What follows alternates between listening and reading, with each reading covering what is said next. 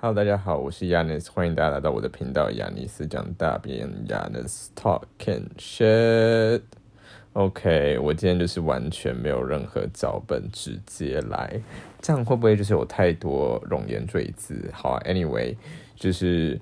我今天看标题就知道，我今天要聊一些就是 标题党的东西，就是用标题骗大家进来。首先呢，就是我必须讲说，就是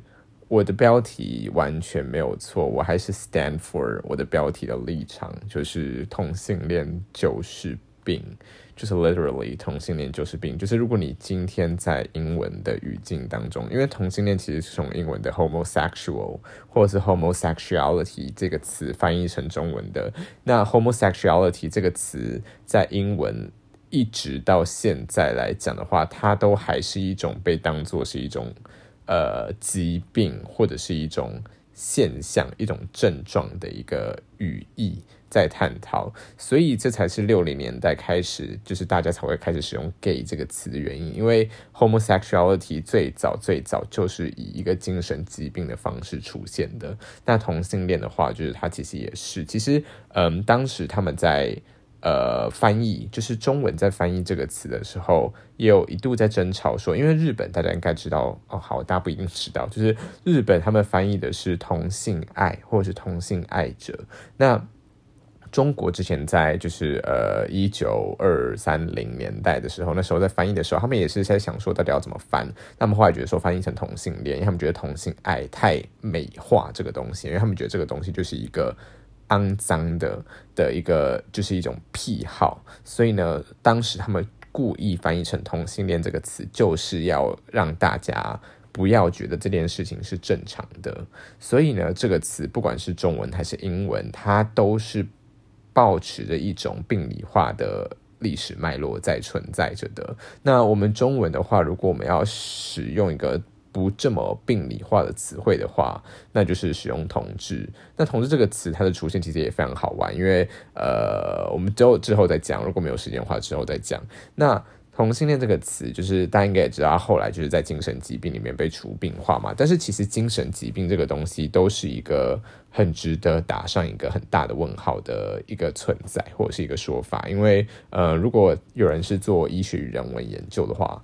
就这这不是两个研究，是一个研一个研究的名字叫做医学与人文这样子。就那他在这在大家在做这个研究的时候，其实他呃其实会有个论点，就是说其实所谓的精神疾病可能很多呃或者是即使是生理疾病，很多都是建构出来的。什么叫建构出来？就是说我们先定义了一个什么东西叫做正常，那你如果在这个正常值之外的人。或者是之外的一些现象，就会被视为是不正常。那可是你要怎么去界定一个东西叫做正常呢？那当然，你从医学上来讲，它就会给你一个数字嘛。啊，你例如说血压介在多少到多少之间就是正常，心跳介在多少到这点多少之间就正就是正常。可这个正常也是一个数量上的统计。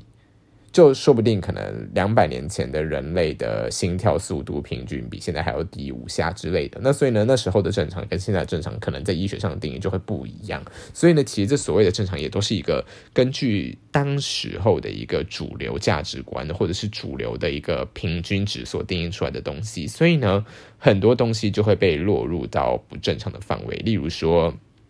以一夫一妻、以生殖为取向的一个异性恋社社会来做来讲的话呢，一个正常的性行为，它本来就应该要包含着一种可以带来生育结果的的呃的这个可预见的结果。那如果你的性行为是没有办法包含这个结果的话呢，那它可能就会是不正常的。所以呃，即使说，例如说在基督教里面，可能连手淫或自慰都不是一个被允许的，都都可能不是一个。会被允许的的的一种呃性行为方式，但是我当然就是这东西还是因为各各个时代不一样的诠释会有不一样的观点。例如说现代来讲的话，可能基督教也不会这样认为，所以这都还是要放回当时的那个时空背景脉络来谈。那如果说这样的话，就是所以同性恋嘛，就是等于说在那个时代其实就不是一个正常的东西。但是其实很多东西都不是正常，就包含说嗯。呃可能在十九二十世纪的时候，当时他们很兴起、很很很兴盛的一个学科叫人种学。那人种学就是他们会以一种白人为世界中心的观点去看待那一些落后的、落后要打个引号、落后的部落，然后就觉得说啊，你看他们都有好多好多疾病，就是他们大脑不发育不完全啊，或者是你看他牙齿长那样子，就代表说他是那个落后的人类的一个象征，他们不正常之类的。那所以呢，你都是带有一种。以一种我们所熟悉的，或者是以我们的就是当时的人那种很狭隘的认知，就是他身边的人都长那样子，然后就觉得说，OK，那长这样子的才是正常的，那不是这样子的话，那就不正常。所以呢，以这种方式去认知以后，就会把所有东西都会都会把很多很多东西被定义成不正常。那包含说，呃，可能自闭症也是一种。所谓的可能在这个社会中被建构出来的一种不正常，就是假如说，呃。我们是一个前语言社会，就是说，在呃语言发展出来还没有到这么完善，例如说可能十万年前之类的。那在语言功能根本不是一个很重要的时代的时候，你谁谁会在乎你有没有自闭症？就是这个东西根本不是一个重点，所以这个东西不是重点，就也不会有人发现有这个症状，那它就也不会是一个疾病。大家有懂这个意思吗？就是你是因为你活在一个。现在社会，例如说，你身为一个上班族，你非常需要跟不一样的人用不一样的方式来社交。那如果你有雅斯伯格，呃，或者是泛自闭症候群，因为雅斯伯格这个症已经被从那个精神疾病的那个 DSM Five 里面除掉了。所以呢，所谓的就是自泛自自闭症候群，就是说你有这样子的倾向，其实就是因为你为什么会被。定义会被归类在这个倾向当中，就是因为你不符合了我们在社会上的一些正常的所谓正常也是要打引号正常的社交功能，例如说你听不懂我们讲话的弦外之音，可是正常的也是打引号的正常的人类应该要听得懂。可是你重新去反思的话，为什么人类应该要听得懂这个东西？它没有一个应然的道理，就是是因为这个社会。需要，因为大家开始就是这个社会现在是一个注重面子的社会，注重社交礼仪的社会，注重就是一些人际关系礼尚往来的社会，在这样的社会脉络当中。你没有办法做到这件事情，才会是不正常的。就像呃呃，色盲也是也是也也是也是在就是近一百年才发现的东西。因为在近一百年之前，其实颜色在人类的生活当中并不是一个非常重要的东西。是到现在，你看这个口红色号，可能就是两个色号只差那么一丁点，所以你要对颜色的敏锐度辨识非常非常的呃呃敏感，你才有办法去区分这些差别的时候。颜色才会是一个被大家重视的价值，那色盲也因此才被大家发现说，哦，原来有些人是没有办法辨识出这些颜色。但是其实，在其实色盲一直以来在历史上都存在，只是没有人发现这个比疾病，因为在当时这个东西根本不是一个重要的重点。所以其实也是一样，同性恋或者是喜欢同性的这样的行为，一直在历史上都是存在的。可是它从来没有被冠上同性恋这个称号，也从来没有被病理化，就是因为在之前。的这些社会价值当中，这并不是一个很大的问题。可是是在二十世纪开始呢，尤其是以精神分析作为呃为首的一一系列的呃心理学的分析方法出来之后呢。嗯，大家才开始觉得说，哦，同性恋这样是不正常的。那在这样的情况下，这个疾病才因此而产生。所以，同性恋就是一种病，就是这个词就是因为这个疾病而产生的这种这个东西。所以，我不认为，就是从某一个角度来讲，你不可以说。中国的古代皇帝也有同性恋，因为古代皇帝就是没有同性的这个概念，你懂吗？大家大家有懂吗？就是他没有这个，因为同性这个词就已经蕴含了一种被病理化的一种生理机制。那当时根本没有这种呃精神分析，根本没有这种心理学的的的的的想法出现。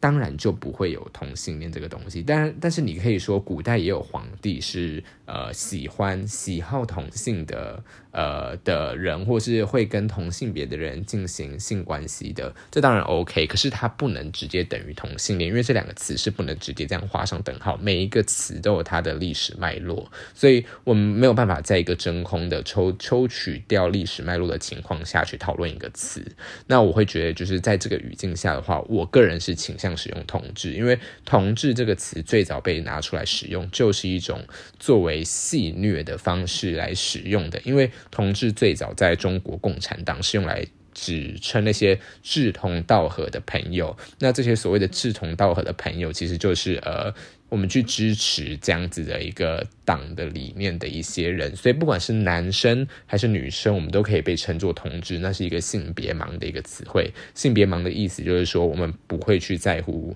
呃这个人的性别。就像 he 跟 she 就不是一个性别盲的词汇，因为你在这两个词里面就出现性别了嘛。那呃，所以就是同志这个词是性别盲的。在我说在那个党的那个党的那个意志的那个。脉络之下，可是即使是这个性别盲，他还是有很多可以值得探讨的议题，因为呃，他会觉得说，在党之前没有分性别，就是每个人只要你你是遵从党的意志的，不管你是什么性别，当然都 OK。但其实你会发现，其实整个现代中国都是建立在一个所谓的阳刚崇拜或者是阳刚至上的一种角度，在思考所谓的性别。没有性别这件事情，那这个东西就要回到所谓的现代中国，或是就是就是对，就是中国的现代性的问题。就是说，其实基本上我们那时候在八国联军，天呐，我们现在开始变历史课了。Oh my god，OK，就是我们那时候的，不要不要讲我们好了，就是那时候呢，在八国联军的时候，其实就是中国意识到自己开始不是这么的强盛，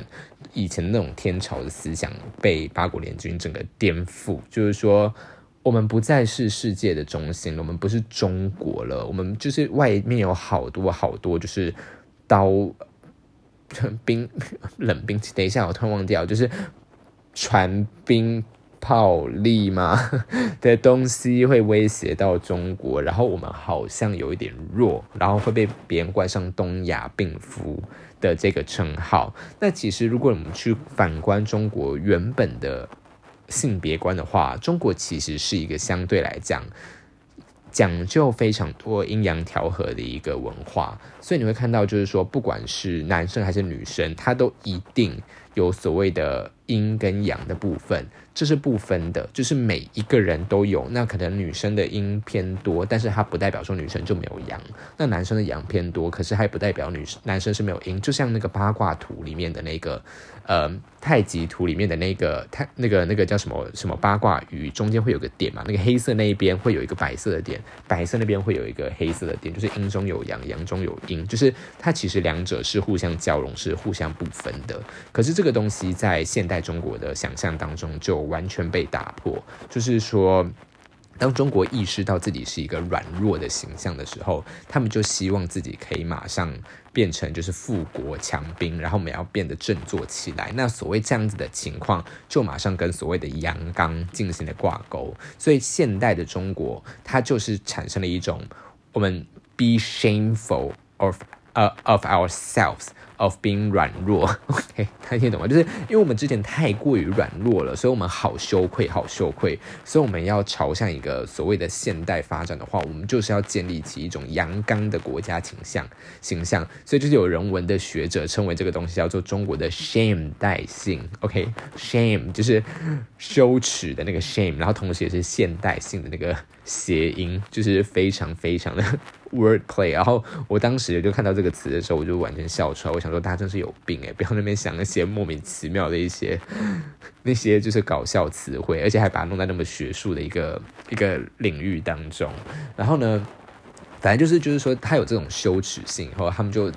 集体朝向一个阳刚的方式去去呃去迈进。然后呢？所以，所以其实当时，即使说我们可能当时其实梁梁启超那些人，胡适那些人，其实是非常支持性别平等。可他们的性别平等是建立在以男性、以阳刚作为基础的性平性别平等。他们是一种就是说女生也可以变得很阳刚，因为女生也要帮忙一起保家卫国这样子。所以当时他们其实的确是有帮助到性别平等，可是它是一个建立在以男性作为基准的性别平等上面。好，那我们要绕回来讲到就是同性恋。所以呢，当时就是同性恋这个东西，其实。是来自于弗洛伊德这个概念，因为其实弗洛伊德这个概念也完全是深深的影响了中国现代性的的中国那个 shame 代性的这个这个建构，因为那个当时就是一个师夷长技以制夷的时代嘛，他们就是从西方学会了这种阳刚跟阴柔二元对立，然后二元就是呃彼此有一个阶层关系，也就是阳刚是比较好的这个现象。出现了这个样这样子的想法以后呢，中国才开始朝所谓的现代中国去发展。所以这个想法其实就是从西方引进来的。那西方的脉络的话，就一定会谈到妇科以及呃，但其实妇科更晚诶。好啦，就是妇科是很晚的事情了。那就是要谈到弗洛伊德，因为弗洛伊德精神分析就在讲这件事情。然后我对精神分析的了解。有点浅薄，所以我没有办法讲太多。就重点是我当时看到精神分析，我想说，Oh my God，What the fuck is this? It doesn't even make any sense。但是，但是那是因为我们我们现在是生活在二十世纪，那不是生活在十九或呃，我们现在生活在二十一世纪，也不是十九或二十世纪，所以我们可能没办法理解当时这个东西。可当时这个东西就是一个完全就是惊为天人，所有人都在就是争相，就是就是当时的，例如说。抖音吗？好 不行啦，就是就是 怎么讲，就是一个当时大家都会追随，想说哦好酷好潮好潮的一种东西。那什么叫精神分析？它其实就讲到一个说，我们例如说我们人的任何个东西，我们都可以用他的精神去分析。例如说你的梦啊，怎么解析你的梦啊？像弗洛伊德有个梦的解析啊，或者是你的像什么女生为什么女生会歇斯底里，就是因为就是就是因为你没有屌。OK，这这不是我讲的，我我没有这样讲哦，是是弗洛伊德这样讲的。所以其实弗洛伊德后来被女性主义批评的非常惨。但是后来也有另外一派叫做精神分析女性主义，有点类似转化了弗洛伊的想法，然后变成他们的一个呃一个一个思考的点。那这这之后再说，因为我对精神分析女性主义也超级不了解。但重点就是他会提出一个说，就是说，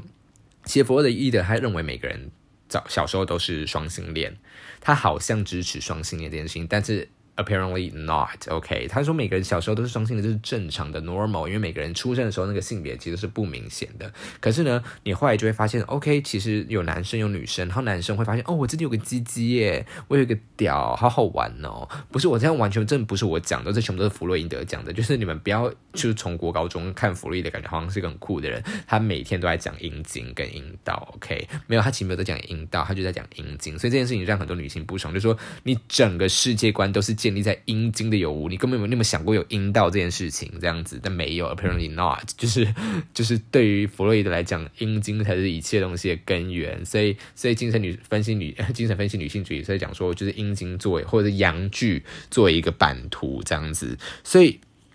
其实阴茎跟阳具的差别在于说，阴茎就是那个生理上的器官，可是阳具是一个象征。所以呢，我们不会说阴茎崇拜，我们会说阳具崇拜，就是说一切东西它可以被视为是阳具的一个符号，都可以作为阳具的存在。例如说，呃，香蕉、茄子、老鹰、公鸡，反正太多跟阳就是都是阳具了，就是这些东西的。无所遁形，会让阳具，就是阳具是一个，其实阴茎是一个其他不太会在现实生活中直接看到它的东西。可是生活中太多太多东西都可以被 refer to 阴茎了，那那些东西都会变成阳具的符码，会变成阳具的象征，然后他们的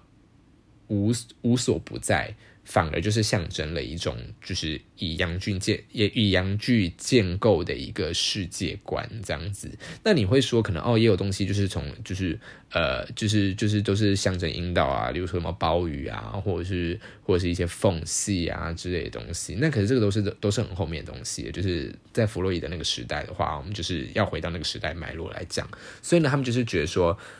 阳具是很重要的，然后男生就觉得说，因为阳具是一个凸出来的东西，你会觉得我自己多了一个东西，而且这个东西是你从小就有，就不像女生的乳房可能是第二、第二、第二性征发发育的时期才会跑出来的东西，所以呢，他要说就是哦，就是女生如果就是她看到男生有阳具，男生有阴茎，她就觉得说，哈，为什么我没有？那就是说，为什么为什么男生他们天生下来就多了一个我没有东西？那我没有这个东西，我是不是残疾呀？这样子，然后呢，他们就因为他们会知道说他们自己是妈妈生下来的，然后呢，他们就会觉得说，他们原本可能是对母亲是一种喜爱的感觉。就是我们现在在谈论女性哦，女性，那她可能原本就是生下这个双性恋，可能男爸爸妈妈我都好爱这样子，然后呢？然后后来呢，他就会发现不对，妈妈这个生下来我的这个人，他居然没有生一个阴茎给我，为什么男生有我没有？你生下我的你的错。然后呢，所以就开始觉得说我厌恶妈妈，然后我就觉得说天呐天呐，我爸爸有个阴茎诶，天呐，我好想要也有阴茎哦。那但是我就是身体上就没有阴茎啊，怎么办？我没有阴茎怎么办？那我只好去去寻找。有阴茎的人来填补我的空虚。他是不是觉得很扯？我也觉得很扯。可是真的就是弗洛伊德讲的东西。OK，就是他就在那边在那边，就是然后说，就是整个整个弗洛伊德就是满满。满嘴就是出口、张口、闭口都是阴茎，所以呢，女性就会觉得说，就是。就会有恋父情节，那这个恋父情节后来就发现父亲是一个在长大过程当中，所以就是他说女性原本可能就不管是女性还是男性，原本都是双性恋，可是女性她后来就变成一个喜欢男生的异性恋，那就是因为她在这个过程中是一个非常自然的现象，你就会自然的发现你自己没有阴茎，你就会想要去寻找一个有阴茎的对象，那你就会寻寻寻找男生，那后来就是你会发现就是父亲是一个不可遇的对象，那你就会开始去寻找说，那我要去找其他同龄人也有阴茎的来填补我的这个空虚，那所以就会变成一个正常的异性恋发展，那男生的话就是说他自己会会会发会发现我。自己有阴茎，然后就会很喜欢他妈妈，因为呢，就是他觉得说，哦，我就是我就是妈妈生给我一个阴茎，好棒这样子。然后我很喜欢我妈妈，可是他就会有一个，所以呃，对于女性来讲的话，那个东西叫做阳具倾线，就是说呃，penis envy，就是我 envy，我我我好我好嫉妒你有个阴茎哦。可是对于男性来讲的话，他会有个东西叫做阉割焦虑，就是他他他会怕自己的阴茎被切掉，为什么呢？因为他觉得说，例如说我可能原本的欲望对象就是我。我妈妈，我爸爸，但是我会发现啊，爸爸的屌太大了。爸爸屌太大了，我屌这么小，怎么可能比得过爸爸？然后就会觉得很自卑，然后觉得说哦，可是妈妈是爸爸的，你看，你看，这是一个父权的架构在这边，就是妈妈是爸爸，不是爸爸是妈妈的，是妈妈是爸爸的，妈妈是个爸爸附属，妈妈动只有爸爸能插。哦天啊，然后我现在讲出这些话，我觉得我我好我好我好我好歧视，但是这不是这不是我讲的话，我只是在引述他。OK，就是妈妈动只有爸爸才可以插，然后呢，所以呢，就是。我如果想要欲望妈妈的话，原本这个恋母情节是存在的，我可能就会被我爸割掉，因为呢，阴茎是个很棒的东西，每个人都会想要有。那他想要惩罚我的方式，因为说我我我我起心动念了一个我爸爸的所有物，他一定会很生气，他一定会想要把我的屌给切掉，因为屌切掉就是一个权力象、权力消失的一个象征，所以呢，他就会。有这个阉割焦虑，那阉割焦虑的存在的话，他就会把爸爸视为一个就是威严的形象，而这个形象变成说我会是一个我想要去朝向的方式。的的发展的方向，我就会想要变得阳刚，然后我想变得阳刚以后，我就会放弃，因为我知道我永远这辈子都比不上我爸爸，他的屌这么大，他的阳刚气质这么的强壮，那我只好去欲求另外一个跟我同年龄的女性这样子，所以呢，男性的异性恋就会在这样的情况中就是自然而然产生，所以同性恋呢，就是在这上面任何一个环节出了问题，就会变同性恋。OK，很扯吧？就是，但是这就是当时的想法，所以同性恋就是。呃，从一一一直以来，从这个词被创造出来到现在，它都是作为一个疾病或者是病理化的象征存在的。所以呢，英文里面，如果你要探讨 homosexuality 这个词，或是 homosexuality 这个词，它其实就是一个只会出现在一个非常生理、非常医学的一个情况下才会出现的东西。那通常，嗯，你都会说自己是 gay。那中文的话，我们就会讲自己是同志这样子。那关于同志，它的那个词是怎么出现的？其实，其实，其实已经稍微稍微讲过。那如果有机会的话，我们就之后再讲。Anyway，我要说最近就是第三集警戒为解封，然后我最近去那个健身房，我今天没有去，为什么呢？因为我身体已经快烂掉了。我前三天都去健身房，然后我真是举比比平时可能重重量大概就只有平时的。呃，减掉十五到二十公斤的重量，然后回家还是整个快死掉。我昨天练腿，然后现在腿完全就是我，我完全就是。就是即使未解封也不想出门的状态，我现在连走到客厅都觉得我快要死掉了，就是腿真的完全烂掉。我深蹲才蹲五十公斤诶哈喽是在跟我哈喽，我蹲五十公斤，然后腿可以烂到这样。而且我昨天戴口罩深蹲超好笑，我昨天戴口罩深蹲以后，因为因为其实昨天 World Gym 大概我早上十点多去，只有大概呃十。二十个人不到，没有十个人左右，或者是十个不到。然后那时候在深蹲家，然后附近都没有人。然后呢，我就是在那边蹲完以后，我蹲四组，我其实蹲蹲到第二组以后，我的组间休息就变拉的非常非常的长。然后第四组做完以后，就是完全是坐在地上，然后超大口喘气，然后戴那个口罩又不太能喘气的情况下，整个超级崩溃。然后呢，就在那疯狂疯狂流汗，也还冒冷汗那种。就是我觉得，如果我现在口罩拿下来，我嘴唇是发白的那种状态。然后就在那边坐了大概二十分钟，然后起来还整个就是。那个姿势型的平斜，然后整个超晕，就等于说，我就是做了一组动作，我在那边这组动作就花了我半个小时，因为我可能做了十分钟，然后休息二十分钟，然后后来就是真的好一点以后才去做其他动作。我想说，干，我是个废物哎，天哪，我已经变成一个废人了。而且我其实明明在家里我都有买两个十公斤的哑铃，然后在我在做，但是完全 apparently 它就是完全比不上在健身房做的那个效果。因为我在家里明明就还是每天每个礼拜练两次腿，但是。You know，回到健身房还是一样烂掉。OK，我整个身体就烂掉了。Anyway，嗯，So，呃，今天就到这边，拜拜。